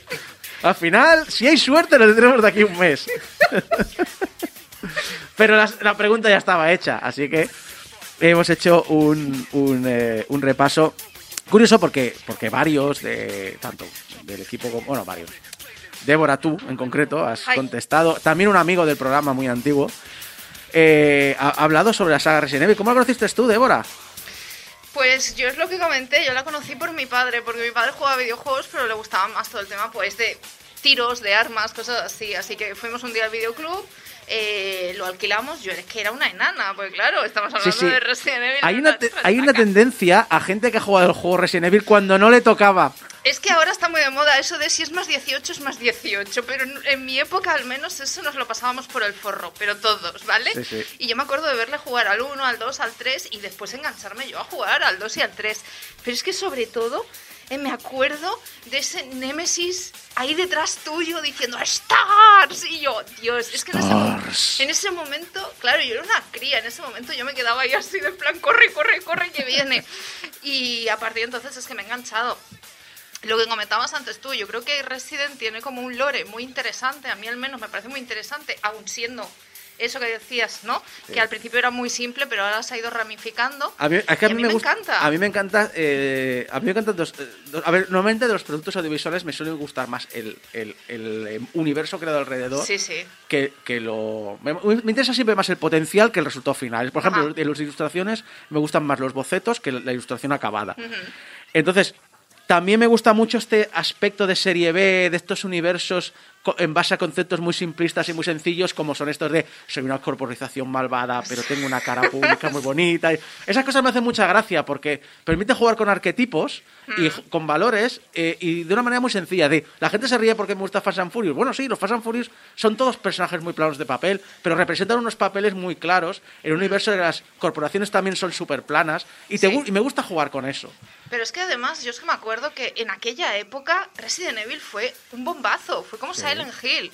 O sea, nos llegó y dijimos, madre mía, esto es una pasada. O sea, la atmósfera, lo que tú dices, ¿no? Ese- eso de serie B y tal, no sé, era el encanto que tiene y que a mí ha hecho que los nuevos juegos no me enganchen. Yo probé las demos del 2, la del 2 creo, y no acabé de sentirme cómoda, pero sí que he visto gameplays enteros, incluso del último juego, el que se supone que se va a analizar aquí, ¿eh? No digo nada. Presuntamente, guiño, guiño. Presuntamente. Y, y me gusta, porque me gusta la historia, me gusta el lore. No sé, es, es, es, supongo uno de mis placeres culpables. Abraham, ¿tú le has dado a la saga? Me parece una pérdida de tiempo enorme. Ya está el Grinch. Ya no, en, serio, básicamente, es- a ver, estamos hablando de un juego que salió para consola, que ya en su momento era incómodo de usar y la única razón por la que lo jugabais es porque no teníais nada mejor. ¿Vale? PC, PC Master Race El Forever. pecero elitista. ¿Vale? Y luego me venís, no, pero es que el, el- el nuevo Resident Evil será mejor. Y entonces me sale el Resident Evil de que se van a un pueblo español y es la hora de aplastar, donde todos hablan en mexicano. Bueno, no, pero el nuevo será mejor. ¿Vale? Y así lleváis como 7 u 8 Vamos, o 9 vamos, y a dejar el, vamos a dejar el Grinch de lado personalmente. No, no. Yo recuerdo que conocí la saga. Porque claro, es que me van a hablar. Es que, es que no inventaron el Survival Horror, eso fue Alone in the Dark. Por ejemplo, Pues perdona, Alone in the Dark está por debajo, ¿eh? Lo siento, No, no, a ver, en su, tenía no, que no, decirlo. en su día, en su momento, sí. Vale. Pero no, ahora. si es que la cosa es que Alone in the Dark era un juego, era, hace lo mismo que el Resident Evil, pero 5 años atrás. Y claro, Pero yo no le encuentro el mismo encanto, yo lo siento. También, ta- a ver, no, hombre, sí, no, claro, si el juego ha envecido fatal. sí, sí.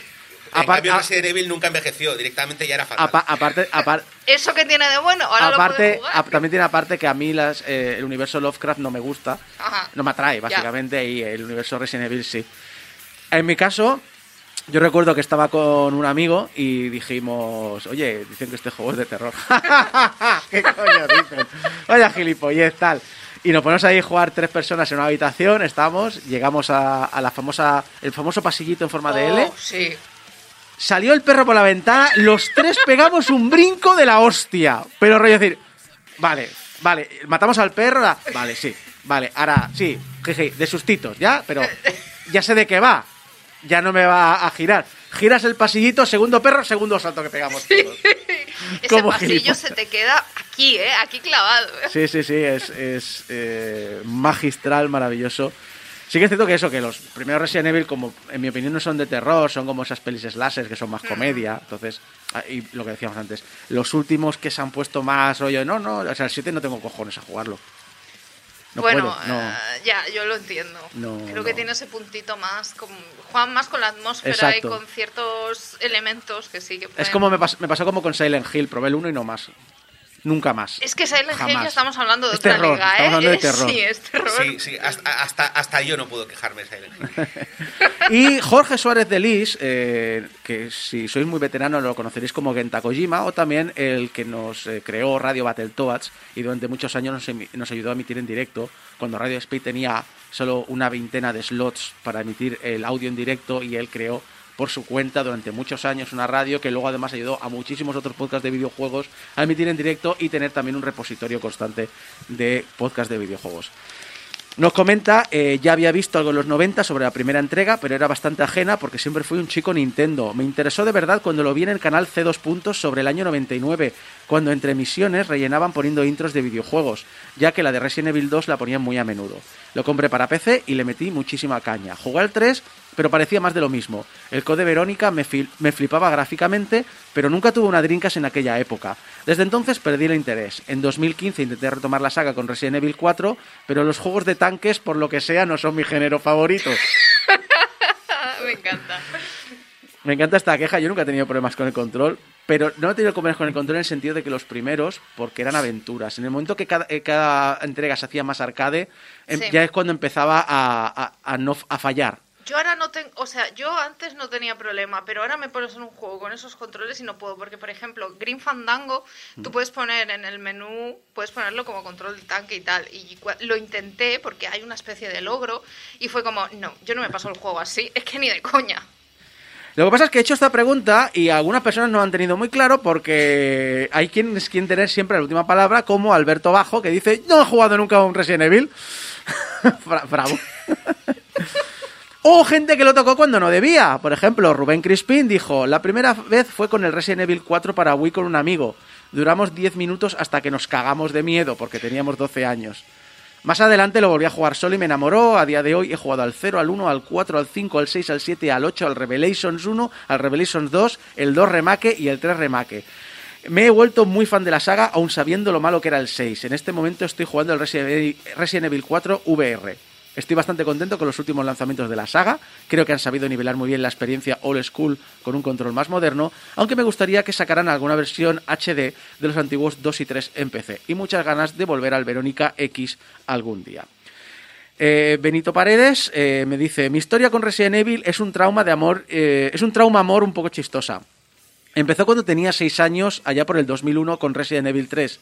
En esa época no me gustaban las cosas de terror, pero mi hermano me terminó por convencer para probarlo. No pasé de la intro del miedo que me dio Nemesis. De hecho, tuve tanto miedo que terminé vomitando. Pobre, perdón, me, me he reído, pero pobrecito, o sea, lo pasas muy mal. Desde esa vez me quedé traumado con los juegos de Resident Evil.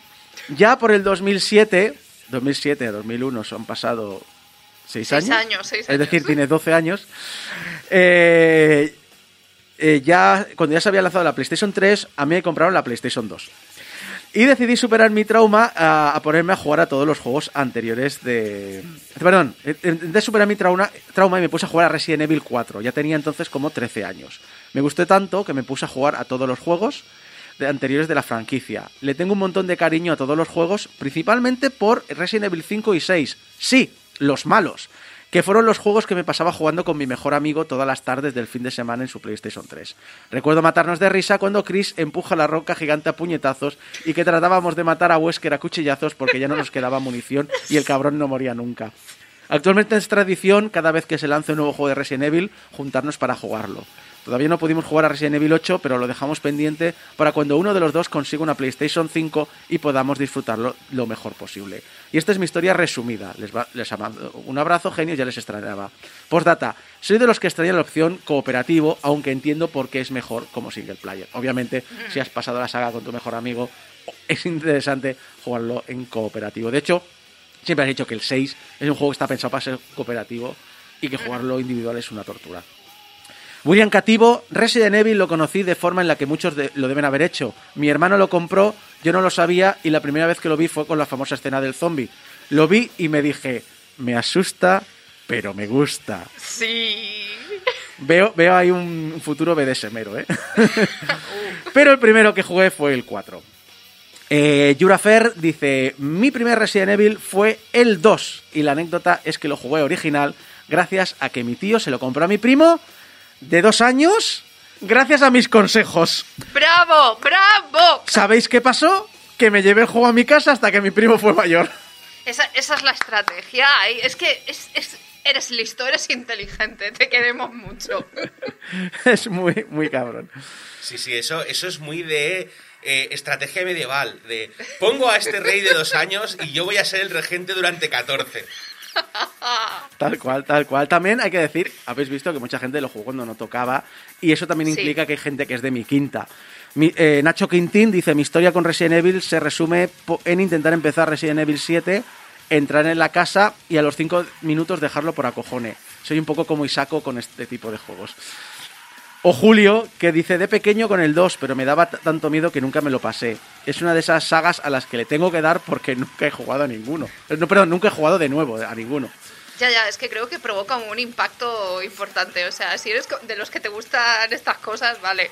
Pero es que si no, hay sustos que, que te dejan ahí. Y hay bicharracos por ahí sueltos. Es que, es que, eh, ¿te Y acuerdas que luego, hablabas? perdón, y luego dicen como en el chat, hay sustos que dan gusto. Sí, sí, o sea, es que es así. Es que te acuerdas lo que has comentado del 3? Sí. Eh, yo fui a un cumpleaños eh, en casa de un amigo y eh, entre ellos iba Yuri, que Yuri es, eh, es de mis amigos el fanático de Resident Evil.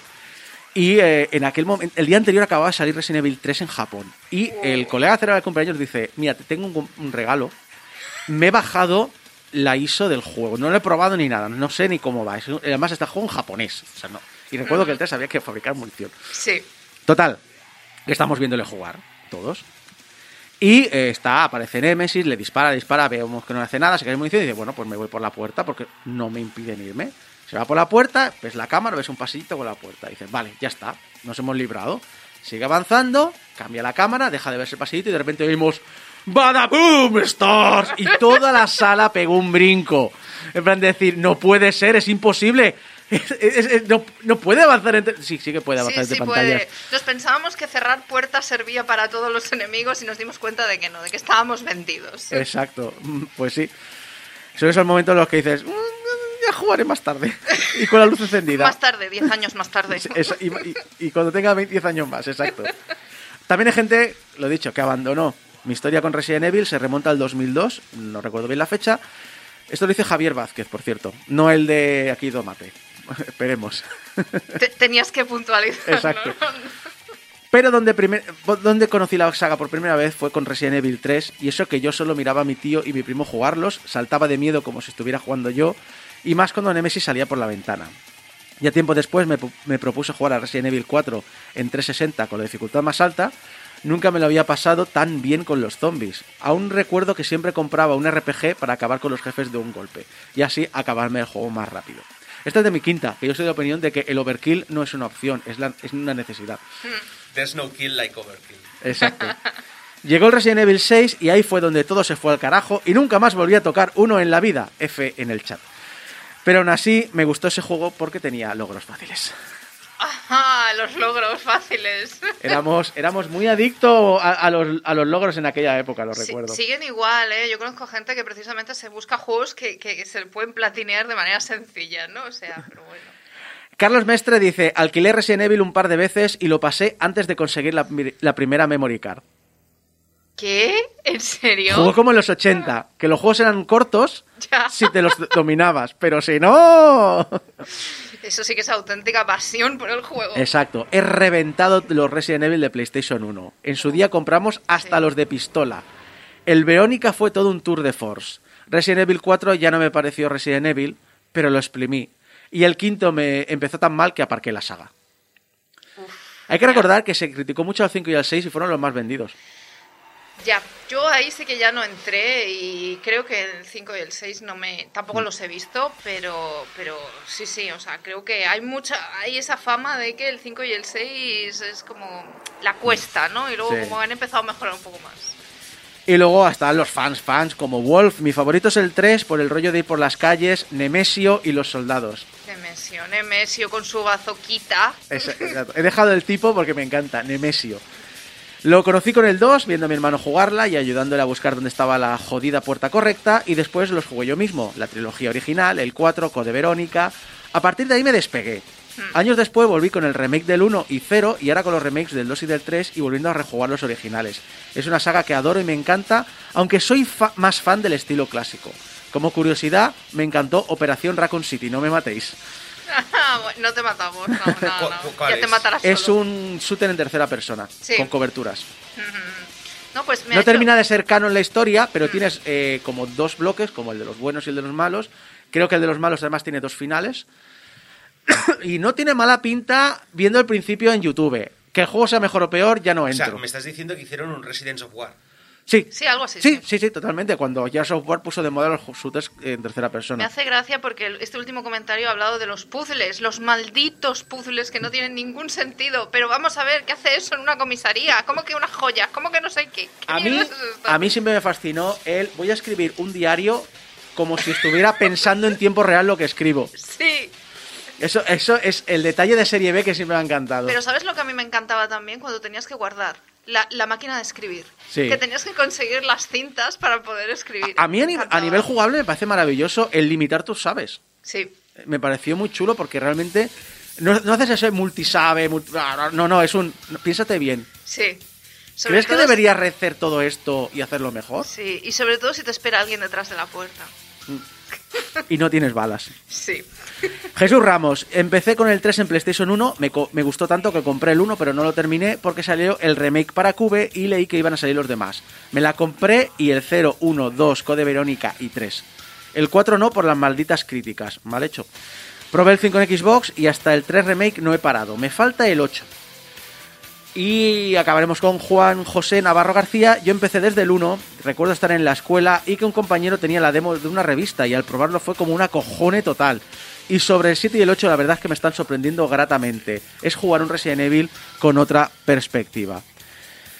Eh, na, na, na, estaba mirando a ver si se ve alguna más. A ver, hay- me, me he copiado aquí todos vuestros mensajes. Me he leído todos vuestros mensajes. Como siempre digo, yo me lo leo todo. Me leo todo el chat, me lo, me lo leo todo. Así Desde que, las sombras. exacto, no tengo tiempo para comentarlos todos. Es un poco una criba, pero sí que os digo que, por favor, participad, comentar, dejarnos comentarios porque nos encanta, nos encanta Sí, sí, leerlo. yo, yo me estoy enganchando muy fuerte, es mi nuevo vicio. es, es, es fantástico y que, y que siempre hacemos eso, pues un repaso a todo lo que nos comentáis y en este caso pues la saga Resident Evil, saga Resident Evil muy querida por dos terceras partes de este estudio ahora mismo, Sí. No miramos a nadie. no vemos a nadie, pero Perdón, ¿hablabais de mí? Pero que también es cierto que, que bueno, que, que, o que- hizo un golpe sobre un género que sí, que no fue el primero. De hecho, tampoco Alone in the fue el primer survival horror. No. Pero eh, fue uno de los que removió todo esto. Es un poco como Metal Gear Solid. ¿Metal Gear Solid inventó los juegos de sigilo? No. Pero lo removió lo suficiente como para que otras personas intentaran hacer lo suyo. Sí. Hay un juego, por ejemplo, que, qué lástima, iba a venir hoy un amigo que no ha podido venir y que era muy fan de un juego eh, que se llamaba Deep Fear. Sí, Es un- es- es un justamente es, el que iba a mencionar, porque Sí, sí. yo sí que había jugado al Deep Fear, eh, ese, que es el de Es- la es- estación submarina de Saturn. Exacto, es un, es un clónico de Resident Evil que transcurre en un submarino o una estación submarina, no recuerdo ahora mismo, en el fondo del mar. No puedes salir. Entonces es como un- una apuesta muy interesante que el juego en sí creo que no es que sea una maravilla, tampoco creo que lo pretendiera ser, Ya. pero que es, dan ideas a cosas diferentes que están muy chulas, muy interesantes y que realmente le agradecemos un montón. Así que Resident Evil, vuestras experiencias, nuestras experiencias y esperemos que nos dejéis eh, siguiendo comentarios de las vuestras en el futuro.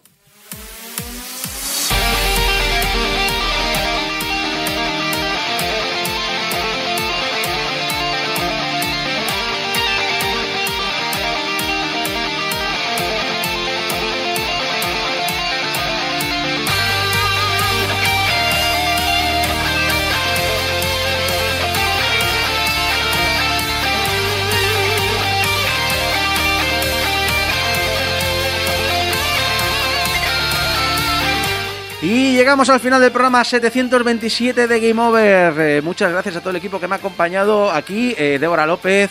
Abraham Limpo, servidor de ustedes Isaac Viana. Y bueno, un par de comentarios que nos habéis dejado a lo largo de esta semana. Danny Snowbyman ha dicho, siempre le doy al me gusta antes de empezar a escucharlo y casi nunca tengo que quitarlo al final. Nosotros también te queremos casi siempre. Me ha gustado, me ha gustado. Pero eh, Akira eh, ha dicho, enhorabuena por el fantástico programa que hacéis. Os dejo una pequeña pieza musical que hará las delicias de un fan incondicional de Detective Conan. Que, bueno, entendemos que se refiere a Alex Llopis. Que, ¿Seguro? ¿Seguro? Sí. Sí, de verdad. Sí, sí. No, no bien. nunca. Ta- ta- también, también Geco y, y Javi, déjales ir, ¿eh? Pero lo llevan como más así. Lo llevan no sé. disimulado, sí, sí, lo estaban en el armario. Pero nos dejó, nos dejó pues esto, una, melodía que todos los fans de Detective- Detective Conan van a disfrutar, queremos nosotros.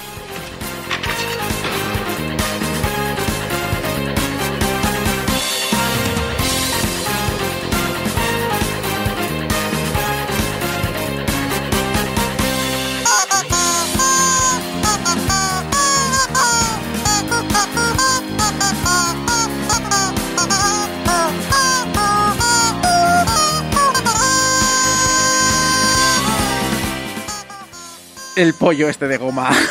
El pollo este de goma que no nos recuerda a nada a los que hemos jugado aventuras gráficas. No, no te olvides de colgar el enlace a este maravilloso Sí, vídeo en. Twitter porque todo el mundo tiene que conocer este. es este- una obra Sí, maestra. hay que expandirlo por todo el universo. Pues eso, lo dicho, nos ha dejado este, este detallito. Y recordar que estamos en todas las redes sociales: Instagram, Facebook, eh, YouTube, mm, Twitter, eh, Twenty. TikTok. TikTok. No, TikTok no estamos. Eh, como Portal Game Over, así que si nos buscáis por Portal Game Over nos encontraréis seguro. Recordad que nos podéis escuchar cada sábado en directo por la radio, pero también tenéis la descarga directa, iTunes, vuestro programa de podcast favorito que tenga una- un servicio de búsqueda, también nos verás allí. Estamos también en, en iBox, estamos en YouTube. Hola a todos los que nos estáis viendo por la webcam en directo. O también los que nos escucháis en, También. en- en la resubida de podcast en diferido y Spotify.